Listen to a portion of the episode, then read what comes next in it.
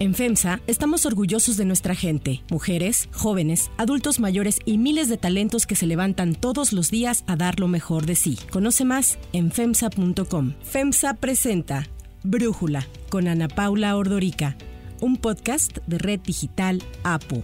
Hoy es martes 2 de agosto del 2022 y estos son los temas del día. Las remesas mantienen niveles récord. Por segundo mes consecutivo entran más de 5 mil millones de dólares a México.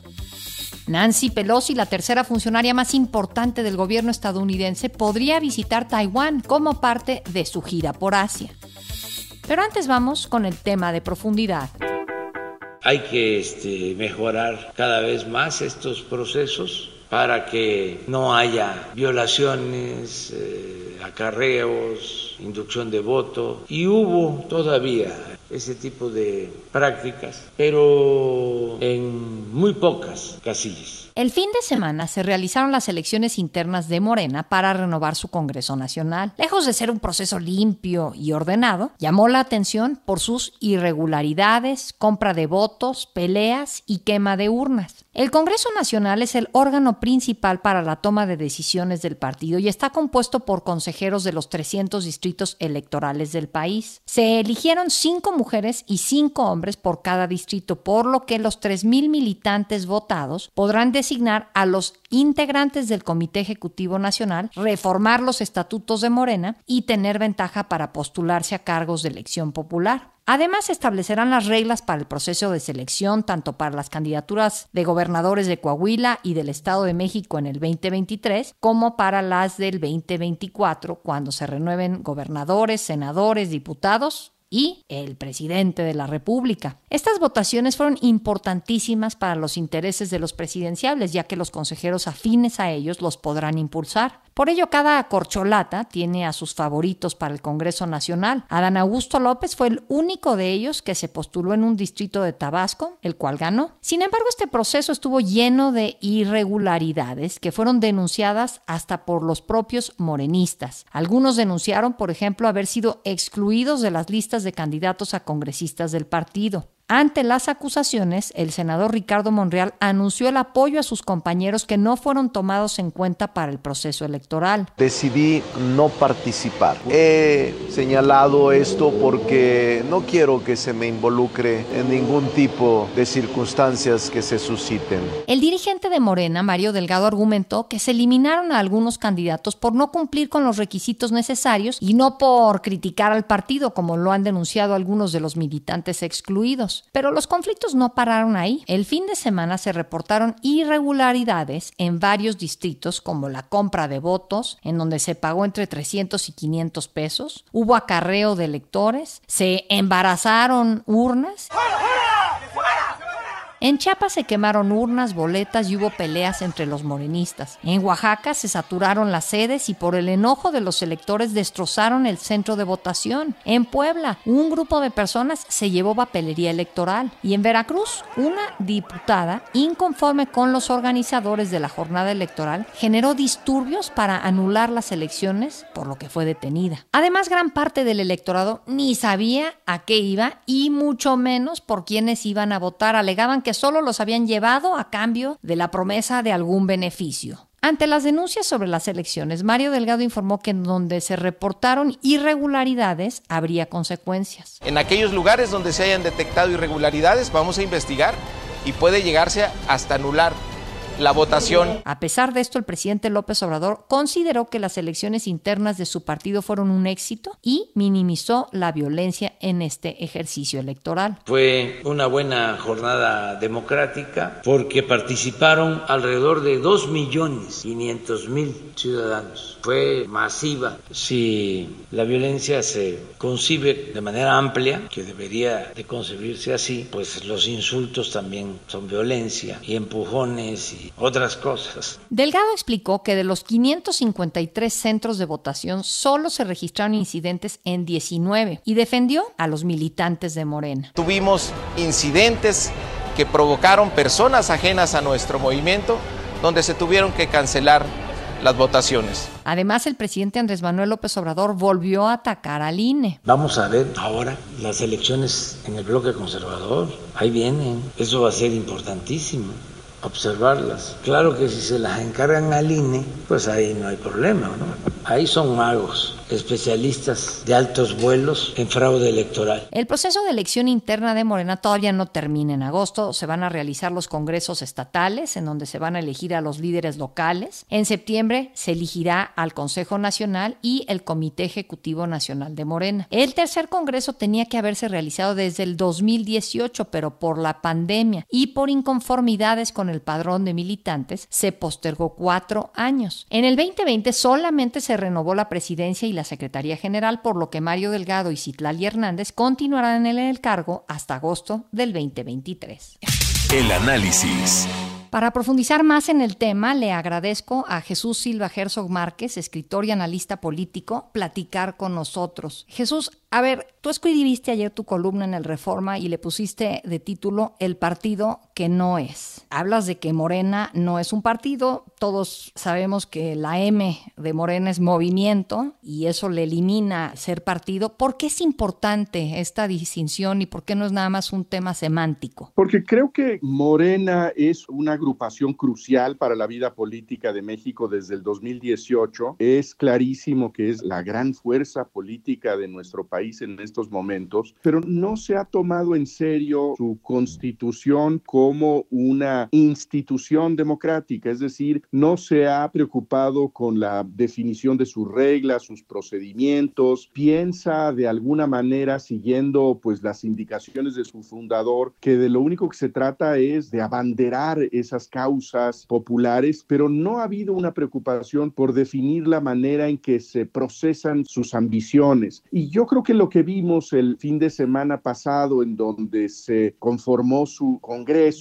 es muestra de que es, por una parte, una organización muy grande que genera mucho interés en la ciudadanía, pero que no tiene una estructura, no tiene una vertebración institucional. Y yo creo que eso es preocupante, ¿no? Porque finalmente no hay ahí un cauce razonable para procesar las diferencias dentro de ese partido crucial. Y bueno, pensando en los mexicanos. A nosotros, ¿por qué nos tiene que importar que este partido o movimiento tan grande que es el que actualmente tiene la presidencia y la mayoría de las gubernaturas no sea un partido? Bueno, yo creo que lo que sucede en los partidos políticos es crucial para la vida de la democracia en nuestro país. Y yo creo que lo que deberíamos buscar es tener canales que expresen la diversidad de nuestro país, que podamos nosotros tener referencias, que encontremos brújulas, para hablar de la palabra correcta en este podcast, para un poco orientarnos en el caos de la política. Y para tener esos canales necesitamos que sean algo más que simple expresión de las ambiciones del fundador de un partido, del dueño de un partido y que por lo tanto pues veamos que las candidaturas dentro de una organización se procesan razonablemente, que eh, se puede hacer una carrera dentro de esa agrupación con cierta previsibilidad, porque de lo contrario, Ana Paula, creo que lo que vemos es pues que hay competencia entre bárbaros. Y un poco lo que vimos del fin de semana es esta barbarie política, es una expresión del salvajismo que sigue recurriendo a la violencia, a la intimidación, a la quema de papeletas electorales, también pues estas muestras del clientelismo que se expresaron en la elección interna de Morena. Y yo creo que eso no solamente importa a quienes simpaticen con este partido, sino que nos importa a todos. Ahora, este desorden que se dio, y tú lo llamas Morena es un gigante sin esqueleto en tu columna, me pareció muy buena esa descripción, no es una oportunidad para la oposición. Ellos también, la oposición tiene ahorita que hacer sus propias renovaciones de consejos y tal. No es una oportunidad de salir y demostrar que ellos son institucionales y pues hacer este contraste con el desastre que fue lo que ocurrió el fin de semana en Morena Morena? Yo creo que eso es una gran oportunidad, también es un gran reto, porque si bien Morena exhibió estas trampas, esta violencia en su proceso interior, también le demostró a todo mundo que es una agrupación enorme, que sí logra pues movilizar a millones de ciudadanos para participar en un proceso interno. Y yo creo que lo que deberíamos buscar es que haya un cauce en las oposiciones, que haya efectivamente un canal institucional para, por ejemplo, para designar, para elegir al candidato de la oposición si es que logra ir unida al 2024. Yo pienso que la única manera de plantarse frente a Morena sería esa, que se mostrara que hay una manera distinta de hacer política que pudiera llegar a, mostrarse partidos con tradiciones muy distintas y se ponen de acuerdo en las reglas, pues pueden llegar a decisiones comunes. Las oposiciones quedaron destrozadas después del 2018 y creo que no se han repuesto. ¿Qué opinas de Mario Delgado como dirigente de Morena? Me parece que le ha sido funcional al presidente López Obrador. Creo que es un instrumento de los caprichos del presidente López Obrador, pero desde luego que no es formador de una institución democrática. Ha sido pues el golpeador al servicio del presidente, es el hombre que ha seguido las insinuaciones presidenciales para no solamente llamar traidores a la patria, a quienes votan en contra de las iniciativas de su caudillo, sino incluso llegar al extremo de denunciar penalmente a los legisladores que votaron en contra de una iniciativa presidencial. Yo creo que eso es verdaderamente una conducta indefendible, abominable. Y por el otro lado, no ha logrado construir una institución que establezca canales de diálogo dentro de Morena, está simplemente a la espera de la instrucción para que el humo blanco salga de Morena para ver quién es el que es señalado por el dedo del presidente. Entonces, bueno, yo creo que de acuerdo a los intereses del presidente es una pieza útil en su juego político. Creo que ha sido muy malo para Morena como institución y siniestro para la vida y la cultura democrática del país. Y por último, la estrategia de cero autocrítica del presidente López Obrador, del presidente del partido Mario Delgado, después de todo lo que se vio el fin de semana, salir a defender y decir que fueron incidentes menores y provocados por gente ajena morena, ¿es una buena o una mala estrategia? Me parece que es una estrategia consistente, ya no sorprende el hecho de que se puede negar la realidad más evidente simplemente porque lo dice el presidente, negar lo que todos estamos viendo, ningunear las críticas de los demás y acusar a los opositores, a esos traidores a la patria de inventar historias que no corresponden a la fantasía del presidente. Y yo creo que lo que es sorprendente para mí es que sigue siéndole muy barato al presidente esta incidencia insistencia en negar la realidad, le cuesta muy poco su mentira cotidiana y la pregunta es qué tanto se puede sostener este discurso que va en contra de lo que vemos quienes estamos dispuestos a abrir los ojos. Pero hasta el momento, Ana Paula, yo lo que diría es que sorprendentemente sigue funcionando. No sé si se pueda salir con la suya el resto de su sexenio, pero por lo pronto sí ha tenido esta capacidad de, de flotar por encima de las exigencias elementales de la verdad. Jesús Silva Herzog Márquez, muchísimas gracias por darnos tu análisis y platicar con nosotros. Si te gusta escuchar Brújula, te invitamos a que te suscribas en tu aplicación favorita o que descargues la aplicación Apo Digital. Es totalmente gratis y si te suscribes será más fácil para ti escucharnos. Además, nos puedes dejar un comentario o calificar el podcast para que sigamos creciendo y mejorando para ti. Hay otras noticias para tomar en cuenta. 1. Remesas. Las remesas en México mantienen sus niveles récord. Por segundo mes consecutivo entraron más de 5 mil millones de dólares. El envío promedio es de 408 dólares. En cifras acumuladas, las remesas se incrementaron un 16.6% interanual entre enero y junio a 27.500 millones de dólares. Las remesas a Chiapas crecieron más de 70% y superan ya lo captado por estados con una fuerte migración como Puebla y Veracruz, mientras que los estados en donde las remesas representaron la mayor proporción de sus ingresos públicos locales fueron Michoacán, Guanajuato, Zacatecas y Jalisco. Pese a la insistencia del presidente López Obrador de colgarse la medalla sobre la recepción de remesas, para Brújula, Gabriela Siller, director de análisis económico y financiero de Grupo Financiero Base, nos habla de cómo no son un logro de la economía mexicana. Las remesas no pueden ser consideradas un logro de la economía mexicana, aunque ayudan al crecimiento económico vía el consumo, no se generan en México, pues es el trabajo de los connacionales que están en el exterior y que envían a sus familiares aquí en México. Ese envío de remesas está relacionado con la buena situación del mercado laboral estadounidense, pero también con el estancamiento económico en México, que obliga a que más personas vayan a trabajar a Estados Unidos y que envíen su dinero aquí a México a las personas que no han encontrado una buena oportunidad laboral. Para este año se espera que las remesas mostrarán un crecimiento alrededor del 12.5%, acumulando un flujo total de 58 mil millones de dólares. Las remesas se han convertido en uno de los principales flujos de divisas a nuestro país que también han provocado la mayor estabilidad del tipo de cambio. 2. Nancy Pelosi y Taiwán.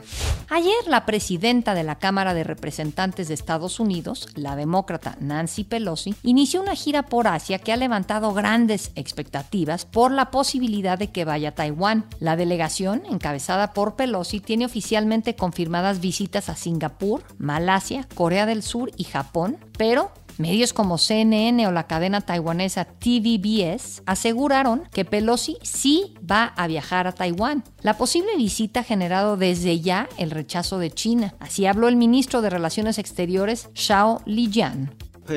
Si la presidenta de la Cámara de Representantes de Estados Unidos, Pelosi, va a Taiwán, será una gran interferencia en los asuntos internos de China. El viaje de Pelosi se ha mantenido en completo secreto como suele suceder con políticos y altos funcionarios estadounidenses, con el fin de no provocar reacciones del gobierno chino. La posible visita de Pelosi marcaría un hito desde la última que hiciera un líder de la Cámara de Representantes que fue en 1997. La importancia de esta visita radica en que por su cargo, Pelosi representa al tercer puesto más importante de Estados Unidos después del presidente y la vicepresidenta. Para Brújula, Marusia Musakio, maestra en estudios asiáticos por Harvard, nos habla sobre la importancia de Pelosi y qué se esperaría en caso de que se concrete su viaje. Todo parece indicar que Nancy Pelosi, presidenta de la Cámara de Representantes de Estados Unidos, se reunirá este miércoles con el presidente de Taiwán, Tsai Ing-wen. Así pues, la demócrata va a desafiar la ira china y también las advertencias del gobierno de Joe Biden.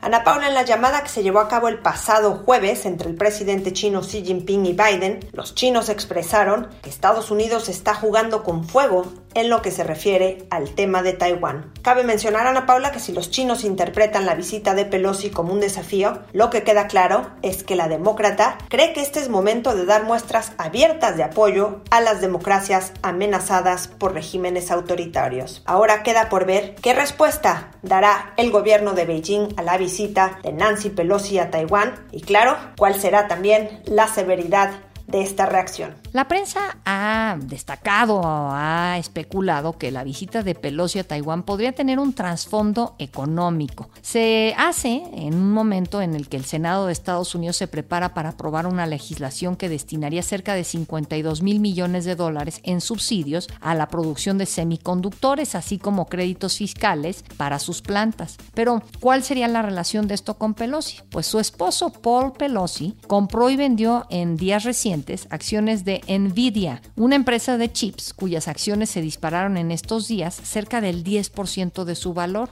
Y es justo en Taiwán en donde tiene su sede TSMC, el fabricante de chips más grande del mundo, la cual podría ser una de las empresas que recibiría subsidios para la planta que tiene en Arizona. Yo soy Ana Paula Ordorica, Brújula lo produce Batseva Feitelson. En la redacción, Airam Narváez. En la coordinación y redacción, Christopher Chimal. Y en la edición, Cristian Soriano. Los esperamos mañana con la información más importante del día. Oxo, Farmacias ISA, Cruz Verde, Oxo Gas, Coca-Cola FEMSA, Invera, Torrey y PTM son algunas de las muchas empresas que crean más de 245 mil empleos tan solo en México y generan valor como parte de FEMSA. FEMSA presentó Brújula con Ana Paula Ordorica, un podcast de Red Digital APO.